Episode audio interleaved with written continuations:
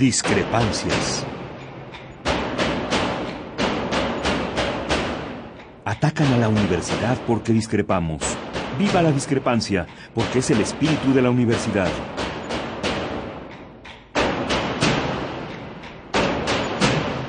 Martes de Discrepancias. Conduce Miguel Ángel Velázquez.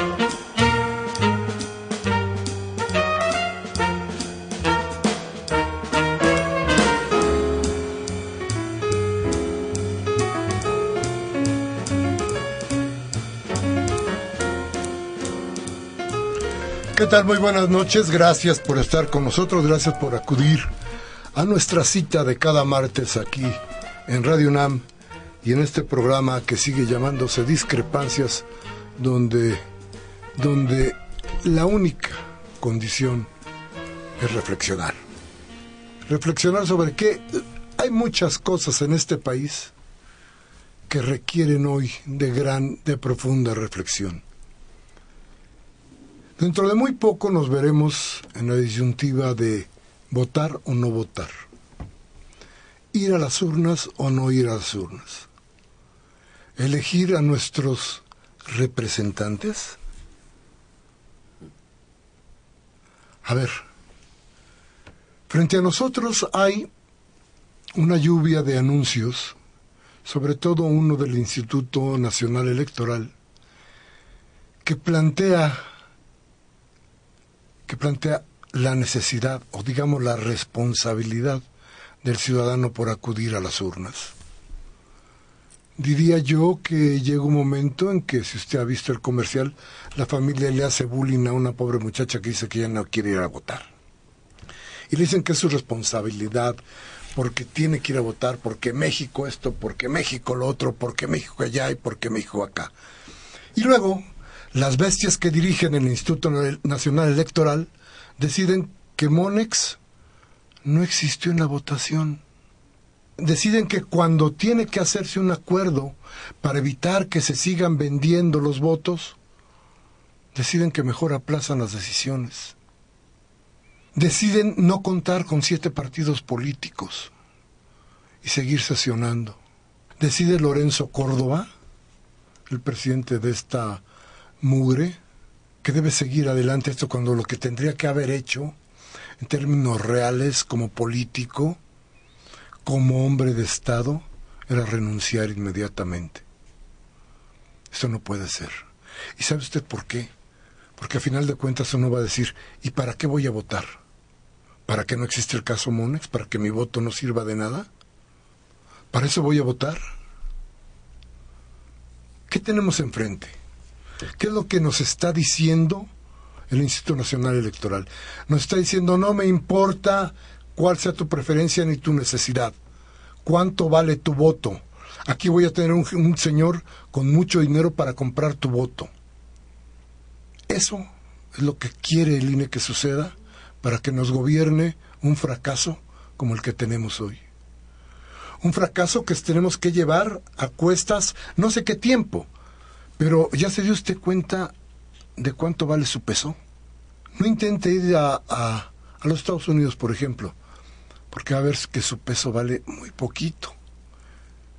Y si quiere ir a Europa, uh, va a tener un problema. Pero ¿qué cree?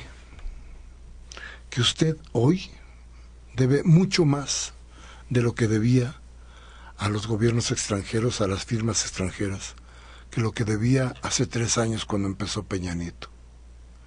Hoy como nunca está endeudado el país. ¿Qué cree?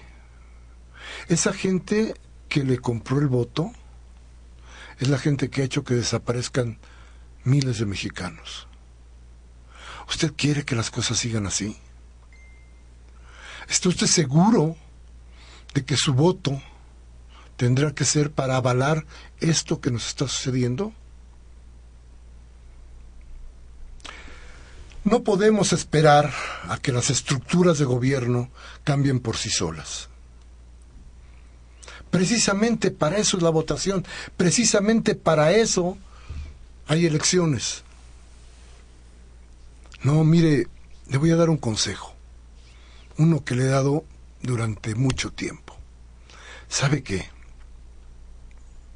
Si le dan dinero por su voto, tome el dinero porque seguramente le hace falta, pero ¿sabe qué? Vote en conciencia. No se deje comprar la conciencia. Vote por como usted quiera. Pero si ellos quieren tirar el dinero, agárrenlo. Bueno, buenas noches, Mariana, como siempre.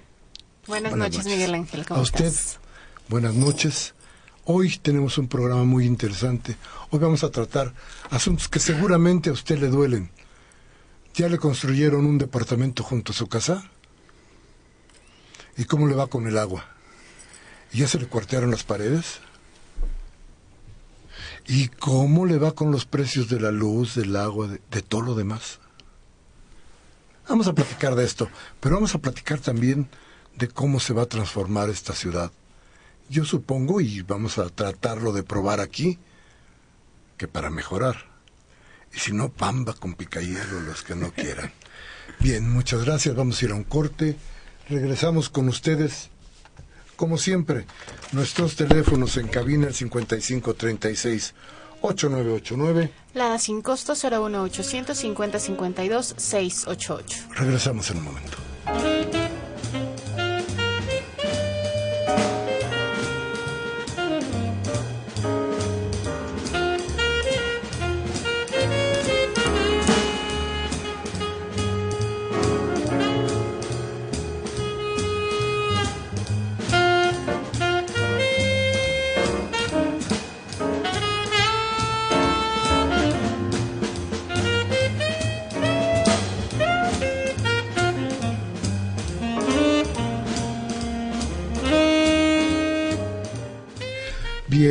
Gracias. Qué bueno que acudió este martes de discrepancias aquí en Radio UNAM para platicar de estas, de estas cosas que ya empezamos a hablar, pero que yo creo que tienen por ahí mucho más. Fíjese qué cosa tan grave. ¿no? Entonces resulta que eh, Enrique Peña Nieto le manda felicitaciones vía Twitter a Iñárritu, ¿verdad? Y Nérrito Que sí. tal que le da le dice pues lo que queremos es un mejor gobierno que toma y luego el papa eh, es un señor muy ignorante cuando menos de las cosas de la ciudad y cuando menos del país donde nació y dice no pues no vayan a mexicanizar Argentina y yo le diría oiga ¿qué no por qué no le mandamos la dirección de Carlos Ahumada para que sepa qué clase de rateros viven en el país que no quiere que se conviertan en, en, en, en mexicanos. Uh -huh. U otros tantos, ¿eh? porque ladrones, ladrones sí hay, ¿eh? Entonces, este, pues pinche papa, mano, ¿qué, qué tiene que, ¿no? Bueno, se ofendieron muchísimo porque esto viene de la colombianización, entonces ahora cómo se equipara bueno, antes decíamos nosotros, nosotros decíamos, no nos vayamos a colombianizar.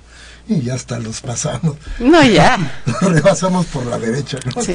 Y ya. este, y ahora resulta que Argentina, vaya, vaya problemón. Y ahora, claro, nos sentimos bien ofendidos, nos agarramos y nos envolvemos en la bandera de México, nos tiramos, nos tiramos del alcázar del castillo de Chapultepec. Y eso es lo que trata de hacer MEADE, ¿no? Bueno, no sé cómo Ya mandaron una MID, nota. ¿no? MID, y ya MID. mandaron una nota diplomática al Vaticano. Pero que sí. no significa eso que se estén peleando, que solamente es para que no ande hablando de más. El Papa. El querido Papa. Uh -huh. fíjate. Bueno, pues con esas, con esas ya ve usted cómo le va a México, cuando no es el, el del cine, es el del fútbol, y cuando no es el fútbol, hasta el Papa. ¿Qué más esperamos para darnos cuenta de lo que no tenemos aquí es gobierno? Pues no sé. Insisto, ve usted, trate de buscar en dónde hay un pedacito de México sano. Trate de ver por qué nos está pasando lo que nos pasó. ¿Recuerda usted que la semana pasada le dijimos, a ver, ¿cómo fue que, que de repente la IP salió a apapachar al ejército y a la armada? ¿Cómo fue que la IP y de repente empiezan a juntarse grupos apoyando al, ejército y a la armada, a los marinos, y de pronto después sale Peña Nieto y los apapacha. ¿Qué cosa había ahí? ¿Por qué? Bueno, mejor ya nos callamos. Este el programa. Preséntanos a nuestro invitado que tiene muchas cosas interesantes e inteligentes que decir. El día de hoy está con nosotros y quiero darle la bienvenida al doctor Simón Levy, que es director de la Agencia de Promoción, Inversión y Desarrollo para la Ciudad de México. Él también es, él es doctor en Derecho en Asociaciones Público-Privadas por la UNAM y maestro en Administración y Dirección Internacional en la Escuela de Graduados de Administración de Empresas del Instituto Tecnológico de Estudios Superiores de Monterrey y del Instituto Tecnológico Autónomo de México. Bienvenido, doctor. Muchas gracias, Good. Saludarlos a ustedes y a su auditorio. Gracias por la oportunidad. Simón, pues tienes un trabajo muy bonito trata de transformar la Ciudad de México. Pero, pero ¿y el diagnóstico cómo es? Te diría que más que, primero gracias otra vez por la oportunidad, más que transformar, antes de hablar de transformar hay que entender la realidad. Y hablamos de una realidad en donde hay una absoluta desigualdad, en una ciudad en donde día con día se está envejeciendo, una ciudad que cada vez le hacen falta servicios, pero sobre todo una realidad contundente. La planeación de esta ciudad si es que en algún momento eh, pues la hubo, la recordamos como tal, ha tenido una premisa. Primero construcción, luego desarrollo, y si al final nos queda algún momento, algo de planeación, o diría yo, improvisación estratégica. ¿no? Entonces, lo que se, se, empieza a sentar las bases con el gobierno de Miguel Ángel Mancera, con esta visión de capital social, es trasladar este verbo de la parte social y de este eslogan de campaña de decidir juntos a un tema que es fundamental, que es entender esta enorme desigualdad social que impera curiosamente en las zonas más necesitadas y con mayor necesidad de inversión, en donde digamos que hay ciertos periodos políticos, que hay una gran efervescencia político-social y que posteriormente estas zonas pues lejos de sufrir, digamos, eh, o más allá de tener una inversión importante, pues hay una zona desolada, de abandono, y que obedece, insisto, a esta falta de planeación. El primer tema y el primer punto para responder a la pregunta es, para entender este diagnóstico es, la Ciudad de México no puede seguir creciendo de manera desordenada y entender que no puede existir, no puede seguir existiendo desarrollo inmobiliario sin planeación urbana.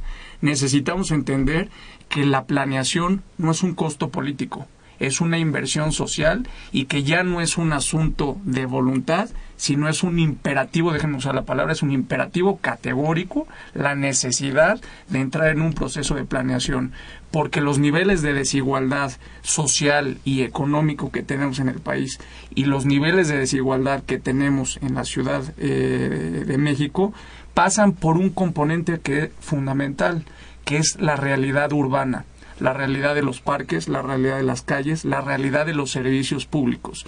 Un gobierno social, un gobierno preocupado por el beneficio de las mayorías, entiende o funciona o lo que está buscando es entender que el principio de esta igualdad social se entiende con humanizar el desarrollo. Y para humanizar el desarrollo hay que darle dignidad a la gente. Y hay que entender que estamos tratando con personas, que no estamos tratando con estadísticas. Y que en ese sentido lo que es fundamental es darle dignidad a la gente. Y para darle dignidad a la gente hay que darle calidad al espacio público. ¿Cómo hacerlo, Simón? ¿Cómo, cómo, cómo se le da dignidad a la gente? ¿Cómo, cómo reordenas esta ciudad? Con una con una visión de gobierno, que es eh, lo que eh, hoy nos ha instruido el jefe de gobierno, el doctor Mancera, a su equipo, a su equipo de trabajo.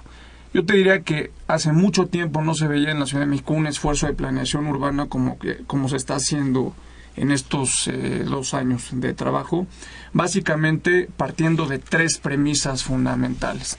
Que la inversión, que la planeación es una inversión, que no es un gasto.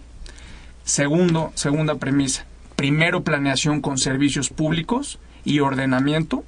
Y tercero, básicamente, alinear los intereses privados, los intereses del sector social, los intereses de la sociedad y alinearlos a una visión común. Hoy en la mañana platicaba con una persona y pues nos hablaba del tema de la promoción de las ciudades, ¿no?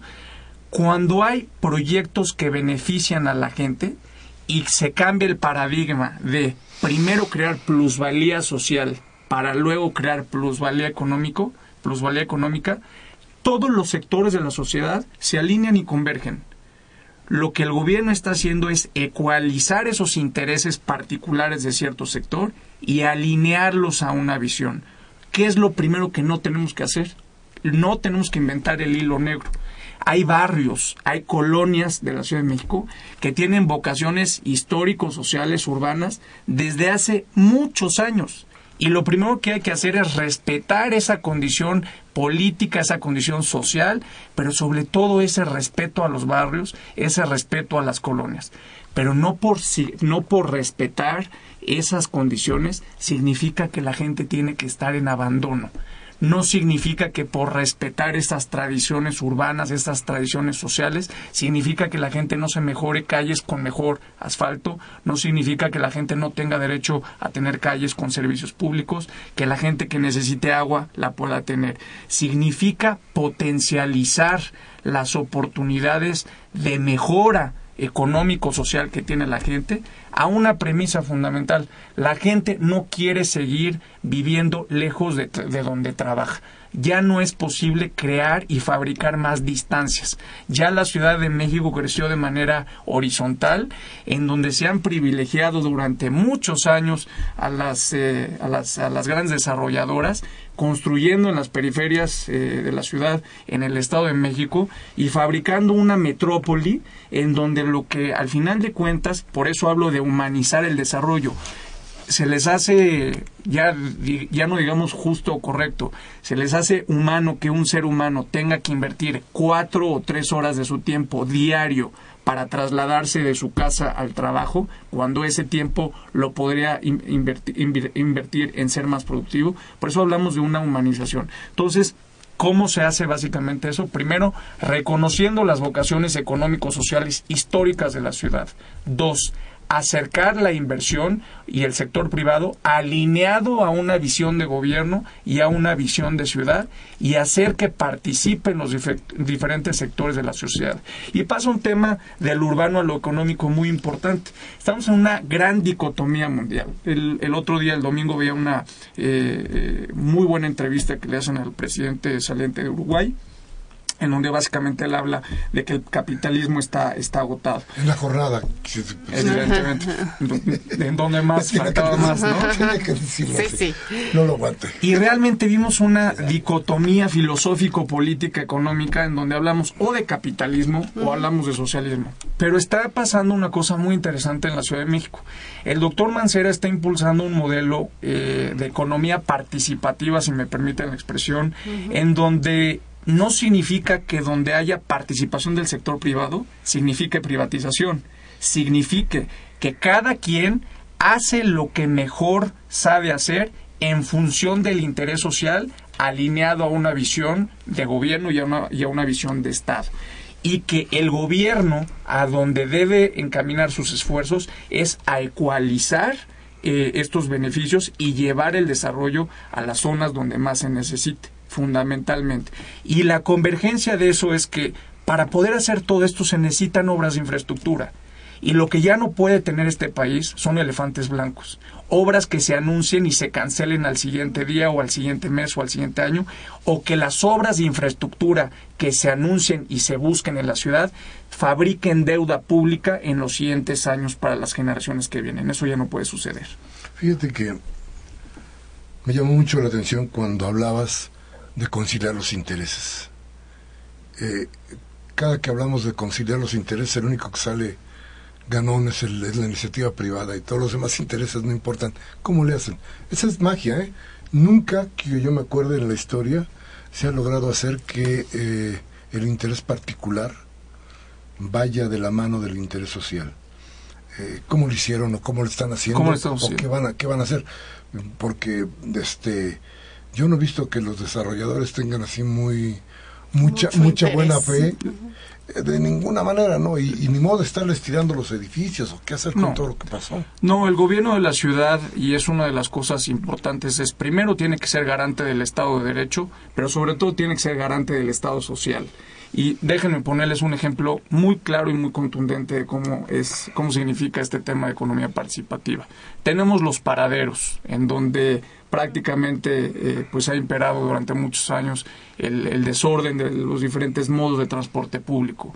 Al final de cuentas está el caso del CETRAM, el Centro de Transferencia Modal El Rosario, donde el gobierno de la ciudad básicamente dueña de, un predio eh, en donde están convergiendo los diferentes sistemas o modos de transporte público, da a un particular eh, que aporta con capital de riesgo, que esto es muy importante, siempre las obras públicas pues se utilizan dinero público. Aquí no hay dinero público, aquí hay capital de riesgo que va a invertir el sector privado, que invirtió más bien el sector, el sector privado, que el gobierno de la ciudad no se queda como espectador a ver cuánto genera de recursos del flujo de efectivo ese privado por haber metido capital de riesgo, sino que participa como socio activo porque ese predio, sin que lo pierda la ciudad, es decir, sin privatizar ese predio, se aporta temporalmente para el desarrollo de la infraestructura, es decir, para que la gente pueda converger por ese espacio y tome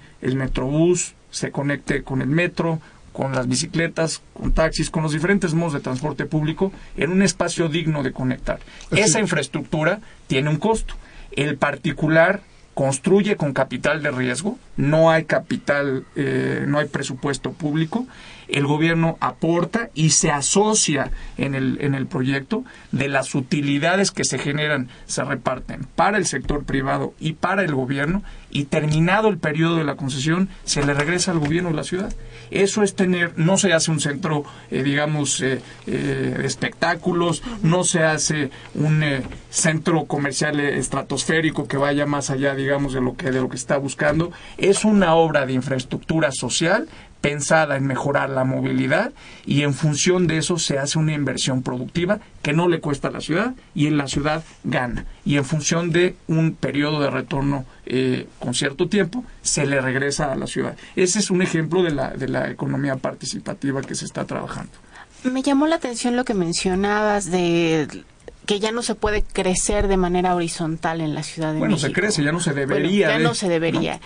¿La solución sería crecer de manera vertical? La solución es primero planeación y luego servicios. Y en función de la diferente realidad urbana que tengan las colonias y los barrios, a cada realidad urbana le corresponde una determinada forma de planeación. No podemos pensar en una uniformidad porque la Ciudad de México es una ciudad de ciudades. No podemos tratar igual a Miguel Hidalgo que Iztapalapa, no podemos igual tratar a Tláhuac que, la Venustiano Carranza. Hay que entender las diferentes realidades económicas. Lo que ya no se puede seguir practicando es un urbanismo de códigos postales, en donde a ciertas zonas les vaya bien y a ciertas zonas les vaya mal. O simplemente pues no les vaya. Pero ¿qué tenemos entonces enfrente? A ver, de pronto hay una norma 26 que te plantea que tienes que construir vivienda de bajo valor para que puedan acceder a ella los que no tienen grandes salarios. Y todo se pervierte. Y si alguna algún dato de corrupción muy fuerte existe en la ciudad, es en el área de la construcción. Y, y no me refiero solamente a la, a la vivienda, este, te platicaba que por ahí había una, un paradigma priista que reza donde hay obra sobra. Entonces, eh, el asunto está claro, hacer obra para que sobre, para que yo tenga más de ganancias. Este, ¿Cómo controlar? ¿De qué manera se puede controlar? ¿Quiénes están en la búsqueda del control de estos sistemas de corrupción que son enormes? ¿eh? Yo diría que más que controlar hay que hacer valer el Estado de Derecho, pero sobre todo insisto en hacer valer la realidad y la visión social que se tiene. ¿Cómo?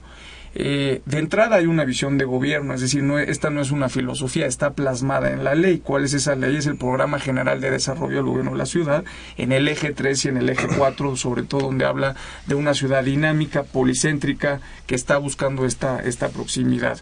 Fundamentalmente, más allá de, las, eh, de los diferentes ordenamientos que se estén o no analizando, insisto que eh, la visión fundamental es ejercer una planeación urbana en donde no lo hay. Entender que no podemos seguir creciendo de manera desordenada. A raíz de este planteamiento, estamos trabajando de manera eh, intensa desde hace dos años en conformar diferentes áreas de la ciudad y hacer que esta visión social vaya a una planeación de largo plazo.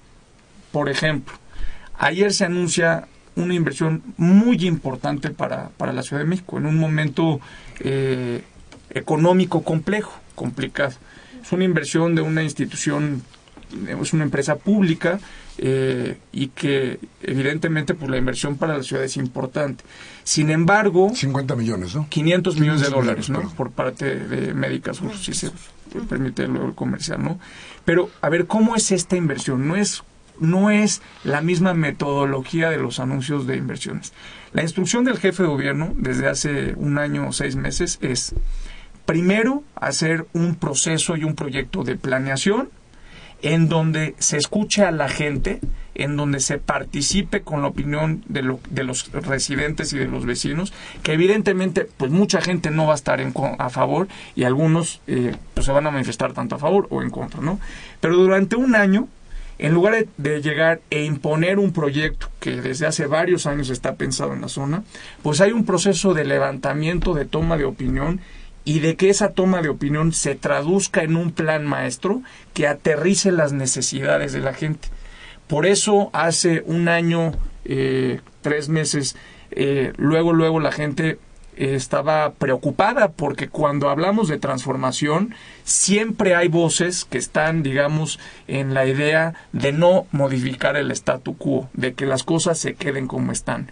Lo importante es actuar con transparencia e inmediatamente después, al día siguiente, el 5 de diciembre del año pasado, que se anuncia este proyecto, pues la ciudadanía tenía a disposición este proyecto, este anteproyecto de planeación urbana y a lo largo de un año se estuvo trabajando con la gente recorriendo las cinco colonias de este polígono, sobre todo la Belisario Domínguez, donde están asentadas la mayor, eh, la mayor cama de hospitales, no nada más de la ciudad, del país, sino de toda América Latina. Es increíble que tengamos de las seis de la mañana a las tres y media de la tarde más de 65 mil personas, maestro, que pasan y transitas, transitan por la zona, que no tengan un lugar, ya ni siquiera un hotel, que no lo hay, donde descansar saliendo del hospital dónde comer. No hay la infraestructura mínima para que la gente pueda atenderse en esta zona de hospitales en donde, dicho sea de paso, es una zona de seguridad nacional, porque nunca se planeó que la mayor cantidad de hospitales e institutos de especialidades médicas se asentaran en esa zona. Sin embargo, ahí están ¿Mande? Es un caos, no se puede transitar, no se puede ni caminar por ahí. Entonces justamente esa es la respuesta. Tenemos que hacer que ese caos se transforme en una oportunidad y se transforme en, en un desarrollo con inclusión social. ¿Cómo? Teniendo, antes de que construya cualquier empresa del sector privado, puso un proyecto hacia dónde ir con una visión de largo plazo. En función de esto y posteriormente a este año se hace este, este anuncio porque evidentemente se hace este alineamiento que estamos trabajando. Es otro ejemplo muy concreto de cómo se está trabajando en este, en este sentido. Y evidentemente hay diferentes planteamientos de normatividad que responden o responderán a una realidad muy concreta. La gente no puede seguir saliendo a vivir en la periferia de la ciudad. Es inhumano, lo platicábamos el otro día, es inhumano que una persona no pueda pagar un metro cuadrado, que no sea asequible el, pagar un metro cuadrado para vivir dentro de la ciudad y la gente se tenga que salir a vivir en, en las periferias de la ciudad. Eso ya no puede seguir sucediendo. Pero no puede seguir sucediendo, pero sucede. El, el problema es ¿Cómo cambiarlo? A ver, hubo una, insisto en la norma 26, hubo una, una ley. Tú decías, bueno, amparémonos en la ley, sigamos la ley. Este, una norma 26. Una propuesta de. Porque y, una, una, propuesta, y una propuesta para cambiarla. Primero se aprueba la ley y ahora quieren cambiar la norma 26. Pero el asunto es que se pervirtió y el asunto es que no pasa nada. El asunto es que los desarrolladores no conocen, bueno, no sé, no tengo idea de por qué este caos en la construcción, no tengo idea de cómo se fue conformando todo lo que tenemos como ciudad. Me parece, me contaba un urbanista, que un día, y lo platicaba me parece aquí la semana pasada, un día los mandó a llamar Juan González a los urbanistas saliendo de la universidad, mm. una bola de jóvenes que tenían muchas ganas de hacer cosas, entre ellos Oscar Terraza, eh, Bernardo, bueno, los mandó llamar, los mandó a llamar Hank para decirles que había que hacer el gran proyecto de la Ciudad de México. Y bueno, se fueron todos con las ganas de hacer el gran proyecto de la Ciudad de México. Y claro, regresaron emocionados con el proyecto de la Ciudad de México. ¿Cómo tendría que ser la Ciudad de México? Y cuando llegaron, Hank les dijo, aquí está el proyecto, fírmenlo. Por decreto. donde se construían 20 líneas del metro, donde había una serie de cosas que ya estaban hechas, que ellos tenían que avalar. Bueno, el resultado es, ni hay 20 líneas del metro desde entonces, este, la ciudad se ha vuelto cada día más caótica, nuestras calles cada día están más convulsionadas. Entonces, a ver, este, si seguimos dependiendo, por eso te platicaba, creo que no, no eres tú quien debe decirme, este, bueno, cómo frenar la corrupción. Pero, pero lo que sí tenemos enfrente es, ¿qué vamos a hacer con la ciudad para que se cumpla la ley? ¿Cómo tenemos que hacer con los desarrolladores? ¿Qué tenemos que hacer con los políticos? ¿Cómo hacemos la planeación para que esto no salga del guacal? ¿Qué, qué tendríamos que hacer? ¿Cómo, le hacemos con los servicios también, por ejemplo, no? Donde no hay servicios actualmente, ¿cómo, cómo le hacemos para pues evidentemente no vivimos en el deber ser, sino vivimos pues en una realidad compleja. En el día eh, ni modo. Exacto. Y evidentemente, como bien dice usted, maestro, pues esa pregunta pues no me toca responder. Sin embargo, déjeme comentarle lo que estamos haciendo desde nuestra trinchera. Eh, es un reto eh, hacer que ese deber ser se materialice en función de alinear los intereses, sobre todo del sector privado, con una visión social. Y estamos demostrando día con día, porque muchos nos dicen que somos soñadores, pero el principio quizá a lo mejor de la, de la locura o del final de la locura o del final de un sueño es cuando te empiezas, empieza a demostrar que las cosas sí pueden suceder. Insisto, hoy, el hoy la ciudad y el país está pasando por una reflexión muy importante. Estamos en, una, en un momento de, de, crisis eh, como oportunidad también para crecer y de pensar el modelo de desarrollo económico y social que queremos construir y legar para las siguientes generaciones. Si no hay una visión de gobierno y una visión social que oriente y alinee esos intereses, será muy complicado poder empezar a materializar porque vendrán e irán leyes vendrán e irán propuestas. Sin embargo, hay que recuperar la capacidad rectora del Estado. No podemos delegar al mercado la absoluta, digamos, omnipresencia y omnipotencia pues, de sus fuerzas. Tiene que haber una visión de Estado de hacia dónde debe de ir. Y esa visión de Estado parte transversalmente de todo lo que usted dice, del Estado de Derecho, de alinear los intereses. Si no hay visión de Estado, pues no se puede hacer prácticamente nada. Y aquí sí hay una visión y está claramente determinado la forma, no nada más de que hay que crecer. La gran pregunta y la gran interrogante y la gran variable es que te puede llevar a lograr resultados a la inversa. Lo que estás buscando es cómo crecer. Porque si tú creces, puedes aumentar la desigualdad. Claro. Entonces tienes que alinear los intereses, eso está claro, ¿no? Y yo no es un proceso inmediato, no es un proceso en donde día, inmediatamente por decreto va a suceder. Si jugamos y aplicamos el Estado de Derecho, entendemos esta visión social de entender qué es la plusvalía social y luego la plusvalía económica, estamos ciertos que evidentemente pues no vamos a cambiar una realidad eh, completa de toda la ciudad, pero lo que sí es importante y con esto contesto es, hay diferentes zonas de la ciudad que ya no pueden esperar más tiempo. La colonia Doctores, la colonia Juárez, Iztapalapa, ya no pueden esperar, se necesitan servicios inmediatamente. No, hay, no pueden esperar planeación, no pueden esperar nada. Hay que humanizar esas condiciones. Y si nosotros podemos demostrar que con inversión social, que con infraestructura que no le cueste a la gente ni a las siguientes generaciones y un alineamiento de esa visión social con los intereses del sector privado y se mejoran estas zonas problemáticas y se convierten en polos de oportunidad, estaremos sentando las bases de un modelo diferente, de un modelo asertivo y en un, y en un modelo que vuelva a sentar las bases de un Estado que tiene, insisto, la rectoría y la visión de hacia dónde confluir y alinear los intereses de, de toda la sociedad. O sea, tú lo que nos quieres decir es que hay remedio. Si no, ¿para qué vivimos? Mejor pues nos quedamos sin hacer nada. Por supuesto, no nada más hay remedio, hay que ocuparnos. En la política y quienes somos servidores públicos no podemos nadar de a muertito.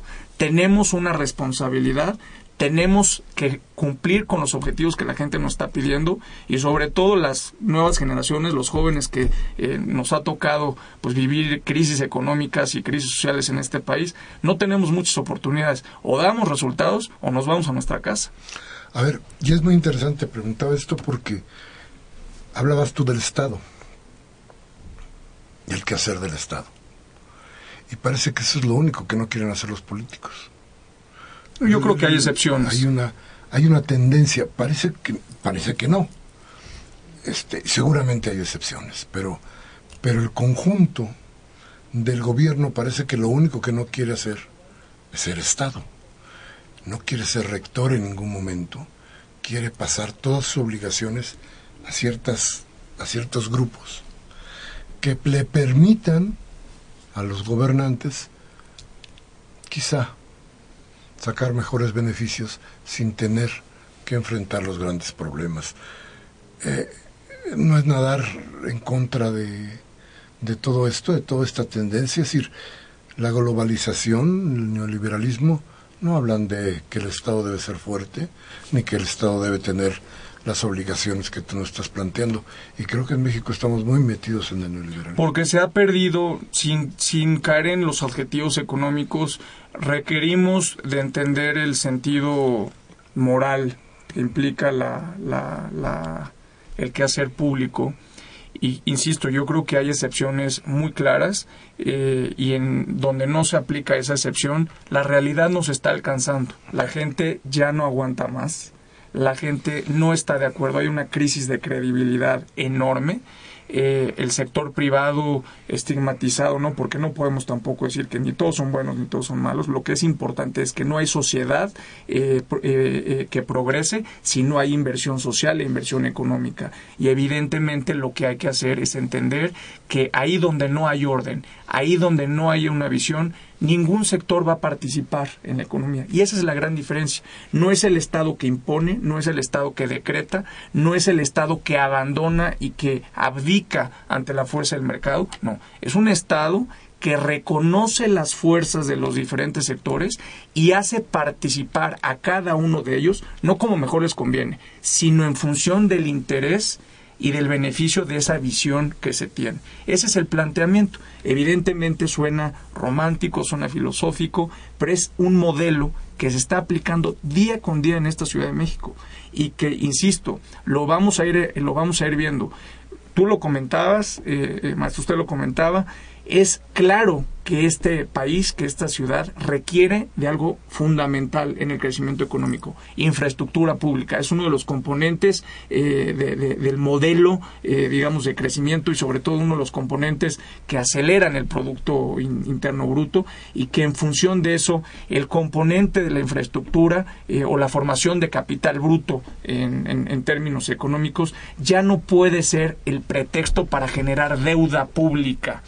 Gente no le puede costar un proyecto o una infraestructura, porque si no, en lugar de generar crecimiento económico, estamos creando deuda. Y parte de una cosa muy importante, es falso este esquema de asociaciones público-privadas que se ha venido eh, utilizando durante muchos años, porque no es lo mismo una asociación público-privada que financiamiento privado para obras públicas. En español, en castellano, ¿qué significa? Yo como gobierno necesito desarrollar una infraestructura, tú lo financias y luego, yo con presupuesto público, pues te pago la hora, pues qué chiste, ¿no? Este, no hay capital de riesgo, no. Hay que transformar el financiamiento privado de proyectos públicos a verdaderas intervenciones o asociaciones donde haya capital de riesgo sin comprometer la propiedad de los bienes públicos, pero en donde pueda participar el sector privado, insisto, sin comprometer el bien público. ¿Por qué no hemos oído de los políticos del Distrito Federal un discurso parecido. ¿No se ha entendido o no tienes mucho, mucho contacto con quienes tienen que dar líneas de, en general de... Porque a nosotros no nos toca dar discursos, nosotros estamos eh, tratando de cumplir las instrucciones del jefe de gobierno, eh, somos eh, personas técnicas que nos abocamos a materializar una visión eh, de Miguel Ángel Mancera y de cumplir y llevar a la práctica su modelo de capital social. Y básicamente, pues yo creo que la gente no quiere discursos, la gente quiere realidades y quiere hechos. Y eso es lo que nos toca hacer desde nuestra trinchera, maestro. Esas realidades que tienen que ver con la planeación que tienen que ver con la idea de cómo se tiene que hacer el desarrollo. Y yo me preguntaba, y no te has enfrentado a muchos a muchos intereses políticos que te dicen este pues fíjate que qué crees mano aquí mm, mm, aquí somos una tribu perredista todos estamos de amarillo y tenemos bien puestos nuestros nuestros este no yo creo penachos y aquí no pasa. No, mire, eh, la verdad es que afortunadamente en el ejercicio del quehacer público, eh, yo sigo una de las premisas eh, que me mi padre cuando tenía cinco años. Le pregunté, papá, ¿qué tengo que hacer para ser inteligente? Me dijo, júntate con gente más inteligente que tú. Entonces, lo primero que estamos haciendo es saber escuchar. Creo que hay mucho por aprender, eh, sobre todo buenas cosas eh, de, los demás. Y creo que uno tiene que saber eh, no solamente vivir o entender el deber ser, sino entender la práctica y la realidad. Y uno tiene que saber sobreponerse a todos esos estos obstáculos. Y creemos, insisto, que la realidad nos está alcanzando. No hay eh, margen ya para seguir en la, en, la, en, la, en la simulación, no hay margen para seguir en estas cosas y al final de cuentas, pues insisto, nosotros tenemos que dar resultados y en eso estamos trabajando. Qué bien, entonces, ¿cómo, cómo, cómo, cómo le describirías tú a la gente de la Ciudad de México eh, dentro de tres años. En grandes áreas o zonas que estaban olvidadas, problemáticas, me refiero al transporte, al transporte público, al espacio público, en donde no había infraestructura de servicios, vamos a ir viendo que sin privatizar, esto es muy importante, sin generar deudas, vamos a empezar a ver cómo llegan servicios donde antes no había, cómo vamos a empezar a ver parques donde antes no había. es un tema muy importante para el jefe de gobierno. Él lo ha incluso lo ha anunciado. El tema del espacio público se han recuperado más de 22 mil metros cuadrados, si no me equivoco, de espacio público para la ciudad. Eso es lo que hace un, un, gobierno que piensa en la gente, es darle dignidad a la gente. ¿Y cómo se le da dignidad a la gente? A través del espacio público. Ese sería el principal mensaje. Salario, por ejemplo, que es Evidentemente, otra cosa que el maestro Salomón Chertorivsky, que evidentemente el jefe de gobierno pues ha, impulsado, es un tema no solamente de, hablar eh, de un elemento ecualizador en el ingreso, sino es un tema de justicia en la productividad no puede ser que eh, pues estemos ya peor que China en los niveles de, salarios eh, y que sigamos pensando en ser en una servidumbre de paso. El, el, elevar la productividad parte de entender la dignidad que el ser humano tiene que ser, insisto, entendiendo que la gente son seres humanos, no son estadísticas. Claro. Vamos a ir un corte rapidísimo. Teléfono 5536-8989. La sin costo 01800-5052-688. Regresamos con sus llamadas, que son, desde luego, lo más importante en nuestro programa. Vamos al corte.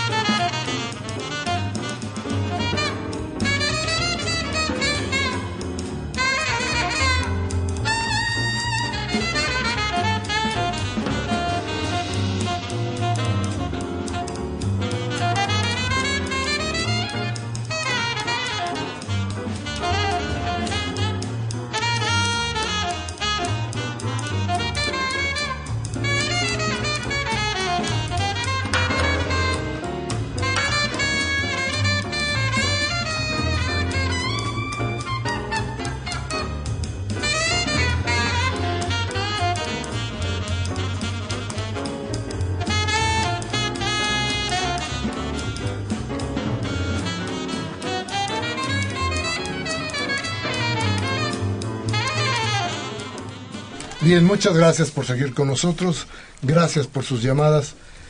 De veras da mucho gusto que cuando se tiene una plática, una reflexión como la que hemos tenido hoy, usted nos responda con su presencia aquí en, aquí en Discrepancias.